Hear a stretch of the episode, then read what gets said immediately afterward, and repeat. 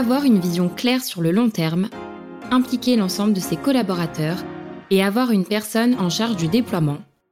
Ce sont trois des nombreux conseils que nous a donné mon invité du jour pour créer votre plateforme de marque.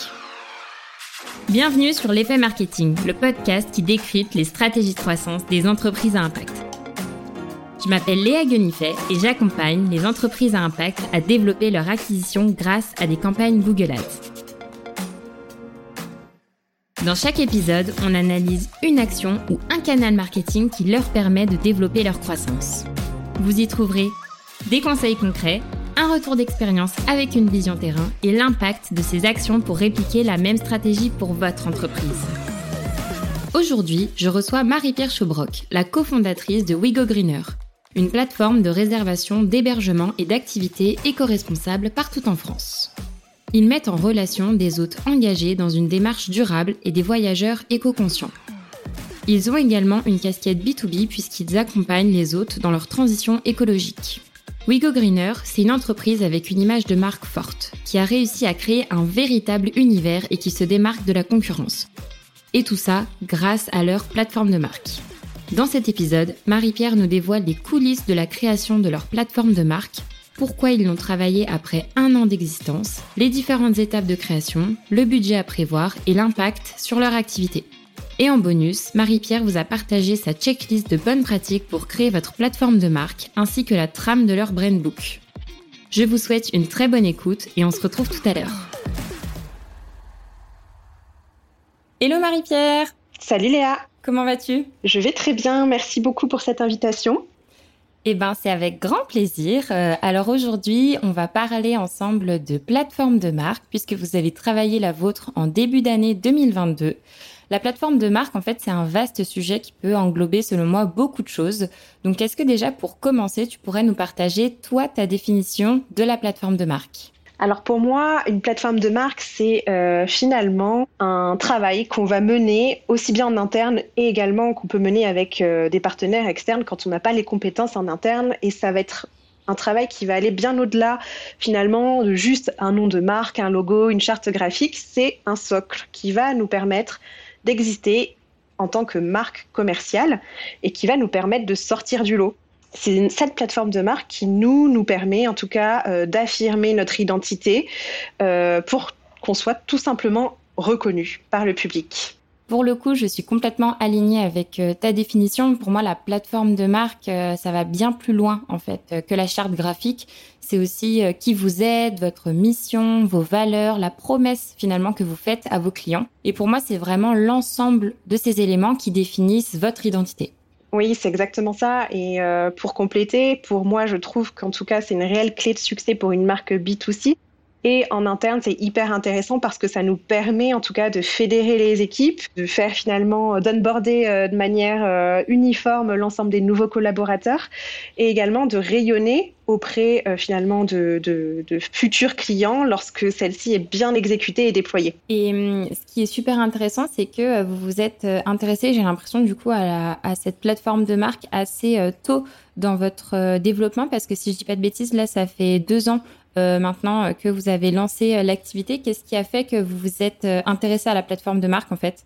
En fait, effectivement, on a vraiment fait ce gros travail de plateforme de marque un an après notre lancement, puisque on s'est dit, on va démarrer effectivement bah, de manière très start-up, hein, en mode start-up, c'est-à-dire MVP vite fait, bien fait, avec la base de ce que peut comporter effectivement une identité de marque, mais on s'est vite rendu compte qu'on était limité euh, en termes de rayonnement, puisque finalement, parfois, on avait du mal à trouver les mots justes pour euh, dire euh, qui on était. on avait du mal, effectivement, à véhiculer et à transmettre les valeurs qu'on avait envie de faire passer auprès de futurs voyageurs. Et également, on était, on évolue dans un secteur extrêmement concurrentiel. Quand on s'est lancé, on va dire qu'on était deux acteurs à peu près euh, crédibles à faire avancer en tout cas le tourisme durable. Là maintenant, on est, on va dire, une bonne dizaine et il y a de gros acteurs qui se lancent sur le sujet et il est urgent en fait euh, d'avoir une marque forte dès le démarrage. Ah, c'est vraiment, c'est vraiment intéressant. En fait, une fois que vous avez euh, été OK sur votre product market fit, que vous avez lancé la première version, que vous voyez que ça fonctionne, que vous avez bien identifié votre cible, vous l'avez vraiment fait ressenti en interne que vous aviez un manque et que ça pouvait être quelque chose bah, comme tu disais, qui pouvait vraiment faire la différence euh, par rapport à vos concurrents. C'est trop trop intéressant. Oui, et j'ai aussi envie d'ajouter qu'on est dans un univers qui est, euh, enfin, qui se doit d'être, euh, de faire rêver finalement. Le voyage, on vend pas des toilettes sèches, on vend vraiment du rêve, et on a une réelle volonté de créer un lien émotionnel entre nos clients et notre produit. Et on pense que c'est vraiment la clé pour nous permettre de fidéliser et de séduire, en tout cas, des nouveaux voyageurs. En effet, vous avez aussi cet enjeu euh, qui est finalement de faire rêver et de faire entrer les voyageurs euh, dans votre univers. Et pour le coup, je trouve que vous y arrivez vraiment bien parce que tu vois, par exemple, quand on arrive sur votre euh, site internet, on sent qu'on n'est pas juste sur une plateforme de, de réservation d'hébergement, mais on rentre euh, vraiment dans un univers avec des mots bien choisis, des voyages qui ont du sens, nos pépites green, la douceur de vivre éco-responsable. Donc euh, vraiment, euh, bravo pour ce travail. Ben, merci, ça fait plaisir d'entendre ton feedback. Avec grand plaisir. Alors, chers auditeurs et, auditrices, je vous invite vraiment à aller jeter un œil au site internet de Wigo Greener parce que pour le coup, on voit vraiment bien tout le travail de réflexion qu'il y a eu autour de la plateforme de marque. Ensuite, il y a autre chose que j'aimerais bien aborder avec euh, toi, Marie-Pierre. J'aimerais bien avoir ton avis sur euh, finalement le bon moment pour créer sa plateforme de marque. Et parce que vous, euh, vous l'avez fait au bout d'un an, et est-ce que ça correspondait à un stade de développement particulier, un palier de chiffre d'affaires ou peut-être un nombre de personnes dans l'équipe? Euh, effectivement, euh, mon avis, c'est que euh, construire sa plateforme de marque, c'est pertinent à tout moment. C'est un peu une réponse de breton, mais mais je trouve, et en tout cas ce ce qu'on a vécu, je trouve que l'expérience était idéale pour nous. À partir du moment où on avait vraiment déjà prouvé cette traction, effectivement, on avait un produit market fit avec des premiers clients, et surtout de la donnée sur ces clients. C'est-à-dire que quand on démarre, on dresse le portrait de nos personas idéales, mais ce qui est intéressant, c'est de voir que les vrais clients, finalement, peuvent être un peu différents des premiers portraits qu'on dresse euh, quand on démarre son business. Et euh, je trouve que c'est idéal, enfin, la période est idéale pour construire sa plateforme de marque à partir du moment où on commence à avoir une réelle connaissance des clients, des premiers clients et des clients qui sont euh, utilisateurs de ton produit. Donc ça, c'est déjà un point, un point que je trouve intéressant et important, effectivement, avoir de la donnée sur ses véritables clients et ne pas juste partir sur la base de personas dressés au démarrage. Après, effectivement, c'est aussi lié euh, finalement à, la trésorerie qu'on a disponible et au, et au budget qu'on souhaite, euh, qu'on souhaite allouer euh, à ce travail. Pour nous, en interne, on n'avait pas forcément de directeur artistique pour, euh, pour décliner et construire toute la partie vraiment identité visuelle. Et on sentait qu'on était assez limité en termes de wording à trouver les mots justes. On, était toujours hyper emballé concernant les valeurs et on était tous raccords quand, on a démarré ce travail. Mais à chaque fois, on était toujours un peu déçus quand on faisait le travail en interne puisque on avait l'impression que euh, le rendu n'était jamais à la hauteur de, de nos ambitions. Donc pour ça, ben, effectivement, il nous a fallu débloquer un peu de budget pour cranter et avoir une stratégie un peu plus costaud, plus musclée et donc une plateforme de marque réalisée par, euh, par des professionnels qui ont l'habitude d'en déployer euh, toute l'année, on va dire. D'accord, donc si je, je, comprends bien, en fait, ouais, vous étiez limité en interne et du coup, vous avez fait appel à un partenaire externe qui vous a accompagné sur, euh, sur cette partie plateforme de marque. Oui, c'est un peu ça. Je viendrai donner des détails un petit peu plus tard, mais effectivement, il y a eu plusieurs, plusieurs phases. Et euh, à partir du moment où on a fait entrer un prestataire externe qui était une, euh, agence de communication euh, assez, assez connue, on a vraiment senti la différence et on, a été pleinement satisfait. Mmh, c'est vrai qu'aujourd'hui, je vois beaucoup d'entreprises à impact qui se font accompagner par une agence dans la création de leur plateforme de marque. Donc, je suis vraiment convaincue de, de l'utilité que, que, ça doit avoir. si tu veux bien, on y reviendra dans le détail juste après pour savoir vraiment comment ça s'est déroulé. Mais avant, j'aimerais connaître euh, le lien finalement que tu fais entre la plateforme de marque et la stratégie globale euh, de Wigo Greener.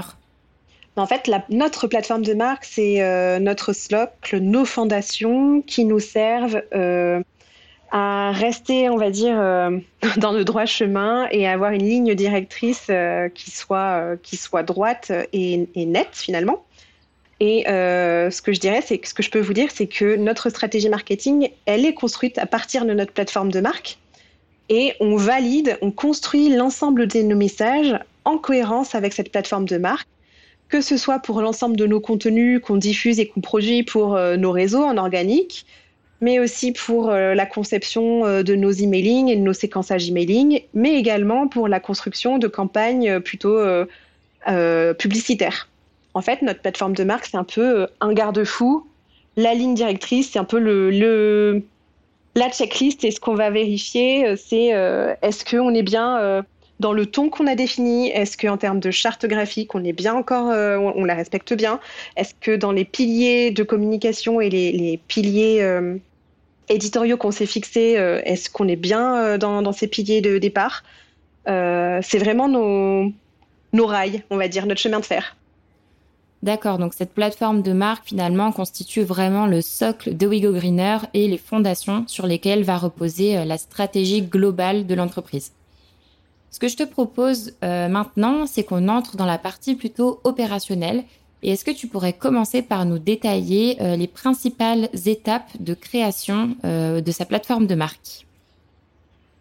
Donc il y en a eu plusieurs, on va dire quatre grosses étapes. Et la première, ça a été vraiment un gros travail de, co-construction avec nos équipes qui étaient, qui étaient finalement très impliquées et qui doivent être euh, prises en compte puisque derrière, c'est aux équipes de se l'approprier et euh, de la déployer. Et donc en interne, on a vraiment commencé euh, avec finalement l'analyse et la connaissance client, mais également l'analyse de la concurrentielle, une analyse un peu plus sectorielle côté du, du côté du tourisme.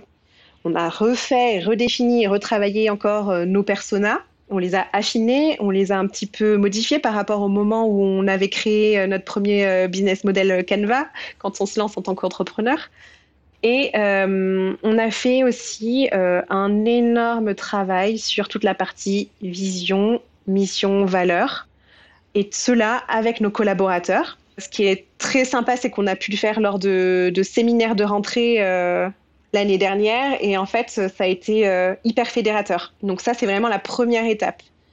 Et cette première étape, ça a été finalement un grand pré-mâchage euh, avant euh, de, confier la suite finalement à un partenaire. Et donc la deuxième étape, ça a été de trouver une agence qui allait coller avec notre état d'esprit, notre vision, nos missions, nos valeurs, qui nous comprennent et avec qui finalement les échanges seraient fluides et avec qui le partage de l'existence serait assez évident. Et donc, comme nous, on avait déjà pré-mâché et fait toute cette première, toute cette première étape, il nous manquait vraiment pas grand-chose pour, euh, pour finaliser toute cette partie-là avec l'agence. Et hum, comment, désolé, je te, coupe, comment est-ce que vous l'avez choisi, euh, votre agence? Quels ont été les, critères et comment est-ce que vous l'avez trouvé? Parce que je trouve que, tu vois, quand c'est vraiment lié à, ta marque, tes valeurs, c'est bah, ton bébé et c'est difficile de te dire que quelqu'un va réussir à comprendre euh, ce que vous, vous avez construit en interne. Donc je me dis que le, choix du, du prestataire doit pas être facile.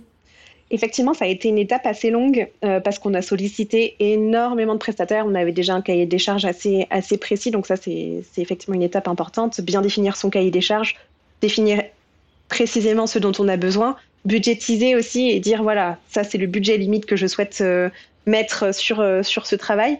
Et en fait, on a eu beaucoup de chance de notre côté. C'est que parmi nos associés, on a une, une fondatrice d'une très grande agence de communication qui, qui nous a aiguillés, qui, elle, n'a pas fait ce travail pour nous, mais qui nous a recommandé et nous a aidé à choisir euh, le bon partenaire. Parce que tout simplement, si on était passé par elle, on n'avait absolument pas les moyens, puisque elle, elle est plutôt sur des tickets autour de 50, 100 000 euros pour travailler, pour faire ce type de mission. Nous, c'était absolument pas euh, le budget qu'on avait pour euh, réaliser notre plateforme de marque. On était plutôt sur un budget euh, autour de 10 000, 15 000 euros, qui est déjà assez conséquent pour l'état d'avancement de notre, notre start-up. Mais parmi les critères, on va dire que de choix, ça a été aussi ben, finalement la compréhension du sujet.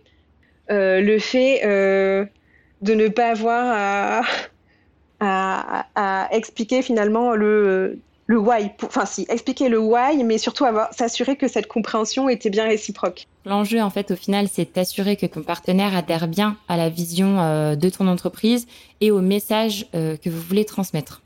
Je referme cette, euh, cette parenthèse et je te laisse reprendre avec les prochaines étapes pour créer sa plateforme de marque. Donc une fois euh, que tu as fait un travail de co-construction en interne avec tes équipes et que tu as choisi euh, une agence pour vous accompagner, est-ce que tu peux nous dire un petit peu ce qu'il se passe? Et ensuite, effectivement, à partir euh, d'un grand kick-off avec le partage de nous, nos premiers travaux en interne, euh, l'agence a fonctionné un petit peu en mode sprint et a réussi à retranscrire l'ensemble de nos enjeux, réécrire finalement euh, nos différentes cibles et nos personas, a refait par derrière une analyse catégorielle et concurrentielle. Mais ce qui est intéressant, c'est que cette fois-ci, c'est vraiment avec un œil externe. Et donc, on a pu bénéficier de leur prise de recul. Et ça, c'est super intéressant et très important finalement, pour enfin nous faire des premières propositions de wording du côté de toute la partie vision, mission, valeur. D'accord, donc le travail de l'agence est vraiment complémentaire à celui que vous aviez réalisé en amont avec en plus un regard extérieur et surtout une expertise euh, sur le sujet. Et une fois que vous avez réalisé tout ce travail, comment est-ce qu'il se concrétise Quel est le livrable final? Donc, de manière matérielle, euh, l'atterrissage ultime, c'est notre brand book qui va regrouper toute une partie vraiment identitaire, où on va retrouver notre positionnement, nos valeurs, notre vision, notre mission. Et ce qui est intéressant, c'est que derrière, on a travaillé sur une signature. Une signature, ça va être finalement euh, la petite phrase qui va être euh, répétée à nos voyageurs et à nos futurs voyageurs. Et dans un deuxième temps, on a travaillé vraiment sur toute une partie éditoriale parce qu'on avait la sensation qu'il fallait vraiment euh, mettre un cadre autour des piliers de, éditoriaux et nos prises de, parole sur euh, l'ensemble des sujets. Donc on a décrit trois piliers éditoriaux sur lesquels We Go Greener se positionne. Et également, on a décrit concrètement sur quelle tonalité on allait, euh, allait s'adresser à, à, nos voyageurs. Donc vraiment le ton, finalement, est-ce qu'on vous voit ou est-ce qu'on tutoie? Si on choisit le vouvoiement, pourquoi? Quel, est, euh, quel type de message on, peut construire à partir de cette, euh, cette, euh, ces piliers éditoriaux. Donc vraiment toute une partie éditoriale. Et la troisième, le troisième livrable, ça a été tout autour de l'identité graphique, à savoir la partie logotype, la charte graphique avec les couleurs, la typographie. Également un atterrissage de bloc marque, c'est-à-dire le logo plus notre signature. Et on a également euh, souhaité que l'agence travaille sur toute une partie iconographie, puisqu'on est sur un environnement qui se doit d'être euh, attractif et qui doit faire rêver. Il était important euh, finalement de travailler sur l'image. Donc, quel type de photographie, quel est le grain des photographies qu'on allait, qu'on va produire. quand on réalise des shootings, qui est-ce qu'on shoot? Nous, on prend vraiment le parti de mettre nos hôtes en avant mais de quelle manière on les met en avant sur nos visuels. Euh, également, on a une grosse part où on doit et on met en avant nos, logements et également une partie paysage, de quelle manière on les met en avant. Donc vraiment, euh, ça va jusqu'à de l'applicatif. Et ce qui est intéressant, c'est que dans notre brand book, effectivement, on a des exemples pour euh, chaque pilier éditorial et pour chaque prise de parole possible. C'est trop intéressant. En fait, finalement, ça, ça, se découpe en fait en plusieurs parties. On a un peu la partie marché euh, persona, euh, concurrent et comment vous vous positionnez, la partie vraiment euh, marque, les fondations de la marque, vos valeurs, votre mission. Et après, on va avoir la partie contenu éditorial et toute la partie plus, je dirais, graphique, créative sur toute la partie identité visuelle. C'est super intéressant que vous, de voir en fait finalement le lien entre toutes ces différentes thématiques et c'est ça qui forme finalement votre plateforme de marque et est-ce que tu aurais euh, des exemples à nous donner? Tu vois, par exemple, tu nous parlais de signature, savoir vous, euh, quelle est votre signature, qu'on puisse vraiment se rendre compte? Alors la signature, ça a été euh, finalement un des sprints les, les, plus difficiles parce que euh, on change pas de signature tous les 15 jours et, et, quand on a une signature, effectivement, bah, il faut que celle-ci perdure. Et nous, notre signature, c'est des voyages qui ont du sens. On a voulu une signature qui allait nous permettre de positionner Wigo Greener dans sa, dans sa catégorie donc à savoir le voyage, tout en amenant une vision un peu holistique du tourisme et un retour à l'essentiel. Et ce qu'on a voulu en fait euh, retranscrire à travers cette signature, c'est du sens pour tous, que ce soit le voyageur, l'hôte, les locaux et la planète. J'adore, je trouve ça génial de voir euh, toute la réflexion qui se cache derrière cette, euh, cette signature et finalement ces quelques mots qui résument toute l'entreprise. Et pour aller encore plus loin finalement et plus dans le concret, est-ce que tu serais d'accord de nous partager euh, les piliers éditoriaux euh, que vous avez euh, choisis suite à ce travail sur la plateforme de marque? Pas de problème. Donc en fait, nous, on a choisi et on a, on a défini vraiment trois grandes thématiques sur lesquelles euh, Wigo Greener va statuer son engagement et sa promesse. Ces trois thématiques qu'on veut inspirantes et qui peuvent se décliner sur l'ensemble de nos supports de communication. La première thématique, ça va être vraiment de communiquer autour de l'impact positif de nos séjours, qu'il soit pour soi, pour les autres, pour la planète ou encore le territoire. En fait, quand on fait appel à Wigo Greener, ça génère forcément un impact positif. Ça, ça fait vraiment partie de notre premier euh, pilier éditorial. Notre deuxième pilier éditorial, qui euh, finalement, euh, c'est un pilier sur le qu'on avait déjà depuis le démarrage et la création de Wio Greener, mais qu'on accentue davantage aujourd'hui depuis la réalisation de ce travail, c'est vraiment la douceur de vivre éco-responsable. ça veut dire quoi? Ça veut dire que ben comme finalement vivre de manière éco-responsable au quotidien, c'est pas un calvaire. Les voyages, c'est la même chose partir sans polluer, sans pour autant dire bye bye à son confort, c'est également possible. Et c'est vraiment ce sur quoi on s'appuie sur notre deuxième pilier éditorial, autour vraiment de la douceur de vivre. Et le troisième pilier, euh, ben, finalement, ça va être euh, un pilier sur lequel on va appuyer et communiquer sur nos valeurs. Et parmi nos valeurs, on a le partage qui est une notion forte et essentielle et qui va intervenir à tous les niveaux de nos voyages, de nos séjours. Donc le partage finalement euh, de nous en interne vers nos voyageurs, mais également de nous vers nos hôtes ou de nos hôtes vers nos voyageurs. Finalement, le partage, c'est un peu la notion clé un des piliers éditoriaux sur lequel on, s'appuie. Merci beaucoup pour ce partage et de rentrer euh, vraiment autant dans le détail. En plus, euh, c'est génial parce qu'on sent que tu es vraiment euh, animé par, par tout, ce que tu nous, tout ce que tu nous dis. Et hum, je trouve ça bien, en fait, de détailler ces, ces piliers éditoriaux parce que ça permet de comprendre comment est-ce qu'on passe finalement de sa vision, sa mission, ses valeurs au contenu qu'on va pouvoir ensuite partager plutôt finalement de la partie philosophie, je dirais, réflexion à la partie très opérationnelle. Maintenant, j'aimerais bien revenir en fait un tout petit peu euh, en arrière pour comprendre un peu mieux comment se sont passés les échanges avec l'agence. Est-ce que tu pourrais nous dire quelques mots là-dessus? Alors, euh, nous, en fait, euh, les échanges avec l'agence ont toujours été très fluides et, on pense que ça fait partie des, clés de succès. des clés de succès de base pour déployer une belle plateforme de marque, c'est voilà, avoir un partenaire dans lequel on a confiance, avec qui on se sent à l'aise, et où il y a un minimum de valeurs partagées. Et euh, effectivement, euh, ça se passe en mode brainstorming à base de méthode post-it. Ça, ça a été en interne. Et après, en mode sprint, c'est-à-dire que toute la partie direction artistique côté agence, nous, on l'a très peu vu. On a surtout vu des retours et des propositions, à chaque fois plusieurs pistes possibles que nous, on a étudiées en interne euh, et qu'on a validées à l'unisson avec Marie-Astrid, qui est ma responsable communication. Et c'est aussi euh, à chaque fois des sprints où on a partagé les résultats de chaque sprint avec Stéphane, le cofondateur. Également toutes les parties prenantes de l'équipe. Euh, il faut dire que la personne qui tranche en, cas, en cas de désaccord, ça va plutôt être finalement Marie-Astrid et moi-même qui finalement avons le plus d'expérience dans ces domaines.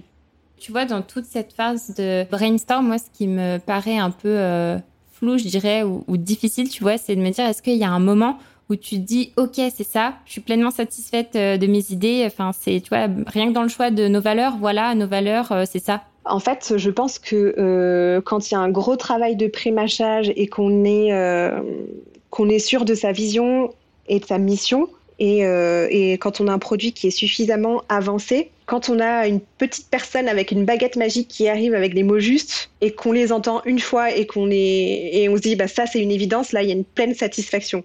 Mais effectivement, nous, sans cette prise de recul et sans le fait et sans faire intervenir une personne en externe, je, en externe pardon, je pense qu'on n'aurait jamais été pleinement satisfait. Et là, en l'occurrence, c'est vraiment cette prise de recul euh, qui nous a permis d'avoir cette satisfaction en termes de en termes de rendu et d'atterrissage. Hmm, je comprends, ouais. En fait, c'est bah, à la fois, c'est les deux phases. La première phase où vous, vous avez bien réfléchi en amont à euh, qui vous étiez et quel message vous vouliez transmettre. Et ensuite, euh, le, le, regard extérieur avec la prise de recul de l'agence qui vous a vraiment accompagné là-dessus. Et OK, du coup, tu as vraiment ce moment où tu te dis euh, quand c'est les bons mots qui sortent, euh, ok, c'est une évidence, euh, ça c'est nous et c'est ce qu'on veut dégager quoi. Trop intéressant. C'est exactement ça. Et hum, quels sont finalement, avec du recul, selon toi, les avantages de se faire accompagner par une agence? C'est tout simplement vraiment le, la prise de recul, la vie extérieure, mais surtout des compétences en termes de direction artistique qui ne sont absolument pas donnés à tout le monde. Nous, c'est ça qu'on recherchait absolument. C'est euh, avoir une personne ou une équipe qui serait capable finalement euh, nous emmener plus loin et de faire et de mettre en musique l'ensemble de nos ambitions. C'est parfaitement dit, je, ne peux rien rajouter, c'est super. Et euh, est-ce que tu pourrais nous dire un petit peu euh, si tu as une idée, bah déjà savoir vous combien ça vous a coûté quelles sont les différentes fourchettes de prix, tu vois, si demain je sois une entreprise à impact et que je veuille investir dans, dans la plateforme de marque, quel budget je, dois prévoir? De notre côté, on avait un budget, euh, on va dire, plutôt limité, bien que euh, certaines jeunes startups pourraient euh, le trouver assez conséquent, mais on a, on a dépensé autour de 10 et 15 cas parce qu'on avait toute une partie vraiment graphique à effectuer, à savoir toute la partie logo et charte graphique à, refaire totalement. mais je pense que c'est un budget, on va dire, une fourchette basse euh, pour, euh, pour être accompagné par une agence euh, qui a un peu d'expérience. Après, je suis intimement persuadée qu'on peut également baisser les coûts en trouvant le bon partenaire, le bon freelance qui aura, qui se sera lancé récemment et qui se sera mis à son compte et qui, qui aura autant finalement de talent qu'une équipe de directeur, enfin d'une équipe complète avec une direction artistique établi. Donc ça, ça peut être une possibilité de d'avoir une fourchette de prix un peu moins importante. Mais après, quand on se positionne en tant que marque bien plus établie, avec des budgets colossaux, plus plus importants, moi qui ai travaillé au sein de, grands groupes de la distribution, on est plus autour de 50, 100 cas plutôt que, que 10 et 15 cas. Et quand je parle de cette fourchette 10 à 15 cas, il y a également effectivement toute la partie euh, déploiement sur l'ensemble de nos supports, notre site web euh, et tous les développements finalement euh, de mise à jour qui, qui, sont inclus dans cette fourchette. Ah oui, donc tu as vraiment de la réflexion jusqu'à euh, la mise à jour euh, de, et la création du coup de tous vos supports. Ok, c'est super intéressant. Exactement. Finalement, la refonte graphique de notre site. Oui, euh, au final. Ouais, ouais. Ok, très clair. Et hum, est-ce que tu pourrais nous dire combien de temps a duré le projet au total entre le moment, bah, justement, ce séminaire là de, de, rentrée que vous aviez eu l'année dernière, je crois, jusqu'au moment où du coup, bah voilà, la refonte du site internet est terminée? Combien de temps il se passe entre ces deux moments-là?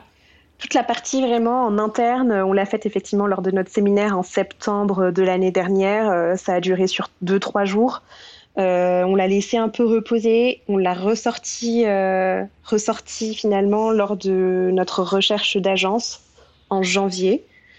en gros, l'agence a démarré en janvier et a pu nous rendre un brand book complet, on va dire, mi-mars. Et du coup, tu vois, euh, maintenant que vous, vous avez fait euh, tout ce travail en interne et que vous êtes pleinement satisfait de votre plateforme de marque et que vous voulez être super bien euh, approprié, est-ce que tu aurais des bonnes pratiques à partager à nos auditeurs qui souhaiteraient créer leur plateforme de marque? Pour moi, le plus important et ce qui nous a vraiment servi, c'était d'avoir une vision dès le départ qui soit claire, et euh, long-termiste, puisque euh, c'est un travail qui doit pouvoir perdurer, on va dire 3, 4, 5 ans, puisque c'est un gros travail qu'on ne va pas refaire chaque année. Et euh, parmi les clés de succès et les bonnes pratiques, ben, je recommande sincèrement et vivement d'impliquer l'ensemble des collaborateurs présents, puisque derrière, ça nous permet en fait une meilleure appropriation et donc un meilleur déploiement de toute la plateforme de marque sur l'ensemble des supports de communication.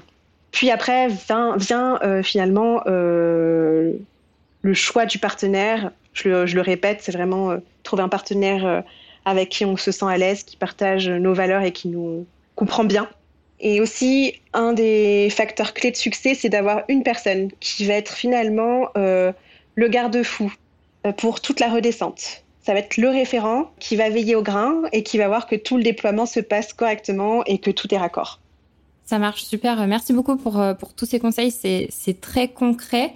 Et hum, tu vois, tu parlais du déploiement euh, de la plateforme de marque et euh, justement, comment tu fais finalement pour l'appliquer à tes différentes prises de parole, tu vois, que ce soit sur le site internet, les réseaux sociaux, les relations presse, comment tu fais le lien finalement entre tout ça? Bah, L'outil magique, encore une fois, c'est le brand book qu'on partage à toutes les parties prenantes et derrière un chef d'orchestre qui va qui va finalement euh, faire le check de est-ce que ça colle, oui, non.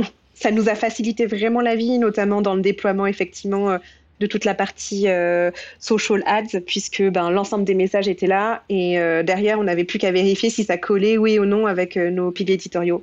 Je confirme, quand on avait bossé ensemble sur vos publicités, le Brain Book euh, avait été vraiment d'une grande utilité. En fait, en tant que partenaire, c'est vraiment une ressource pépite parce qu'elle va nous permettre de gagner du temps et de saisir euh, directement les enjeux euh, de la marque.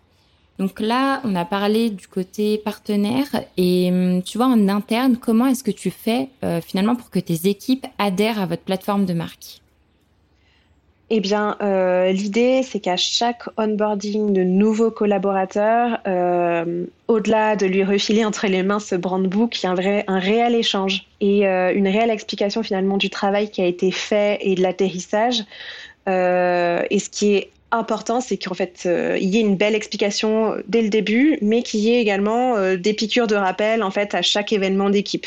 Et si on parle un peu plus de la partie business résultat, euh, chiffré. Donc je sais que ma question va pas être facile parce que je pense qu'en termes de retombées, ça doit être euh, ultra compliqué euh, à mesurer. Mais est-ce que vous avez observé des résultats suite à cette plateforme de marque? Parce que du coup, là, on enregistre au mois d'août et vous l'avez déployé à partir du mois de mars. Est-ce que tu vois sur ces derniers mois, vous avez senti une différence?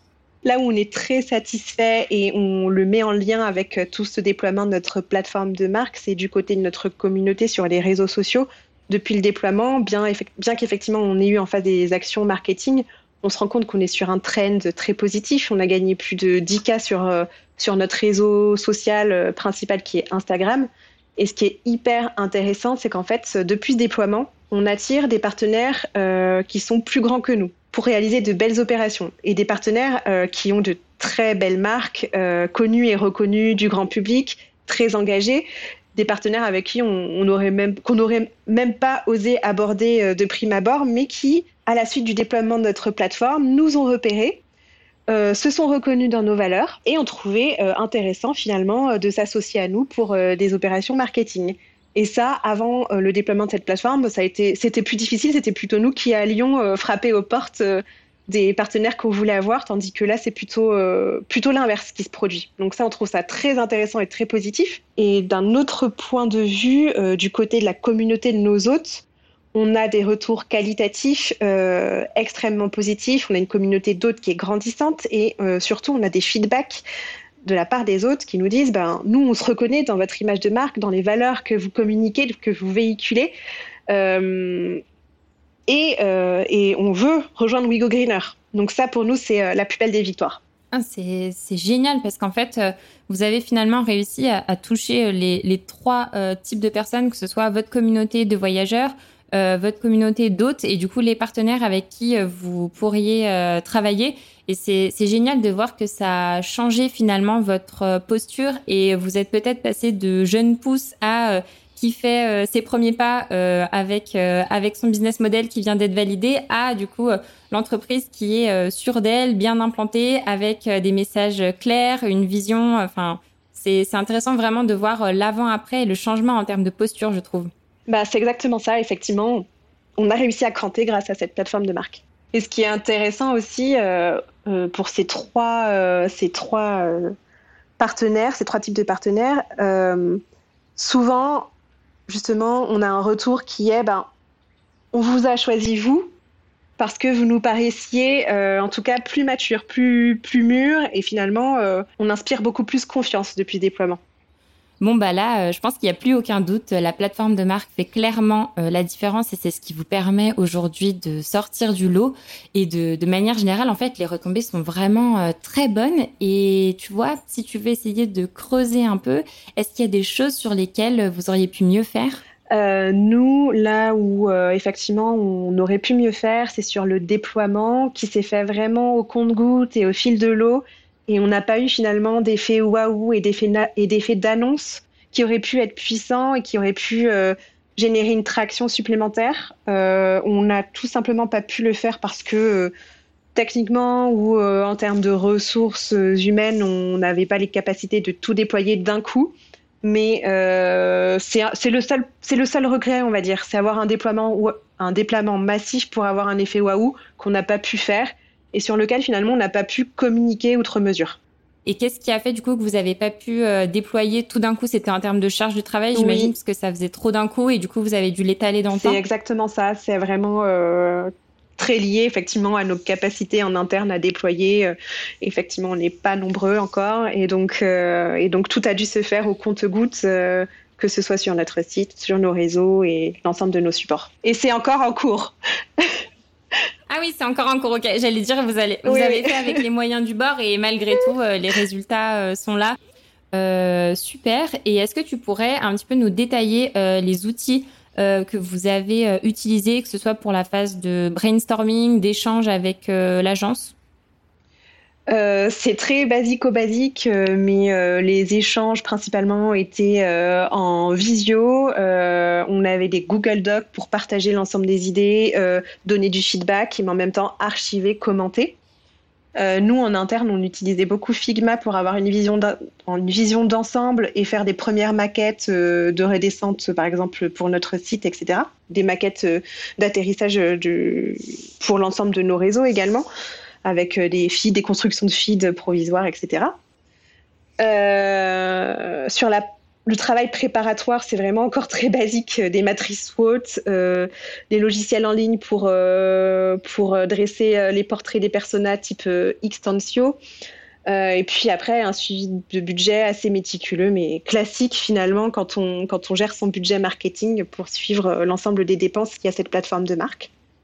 Et ce qu'on aime bien utiliser également avec Stéphane, c'est le mind mapping pour vraiment ordonner ses idées et tirer le fil jusqu'au bout et avoir une vision d'ensemble.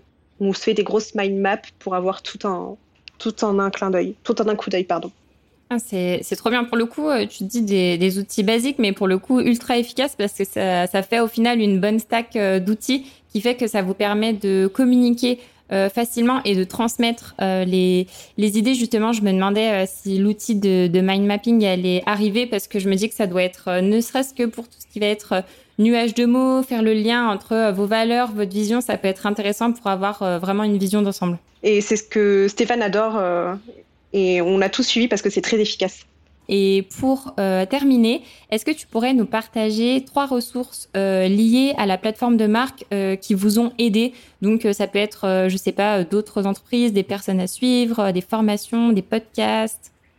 Alors, sur tout ce travail préparatoire, je pense, je pense que tous les entrepreneurs qui démarrent ont la référence, mais il y a forcément le livre Start with, le, with Why euh, de Simon Sinek et il y a une vidéo YouTube qui, euh, qui résume finalement très bien son, son, livre pour des personnes qui n'ont pas forcément le temps de, le lire. Mais euh, nous, bah forcément, ça a été le, le démarrage de notre séminaire avec le visionnage de la vidéo de Simon Sinek et après on s'est mis à travailler sur notre why, notre raison d'être.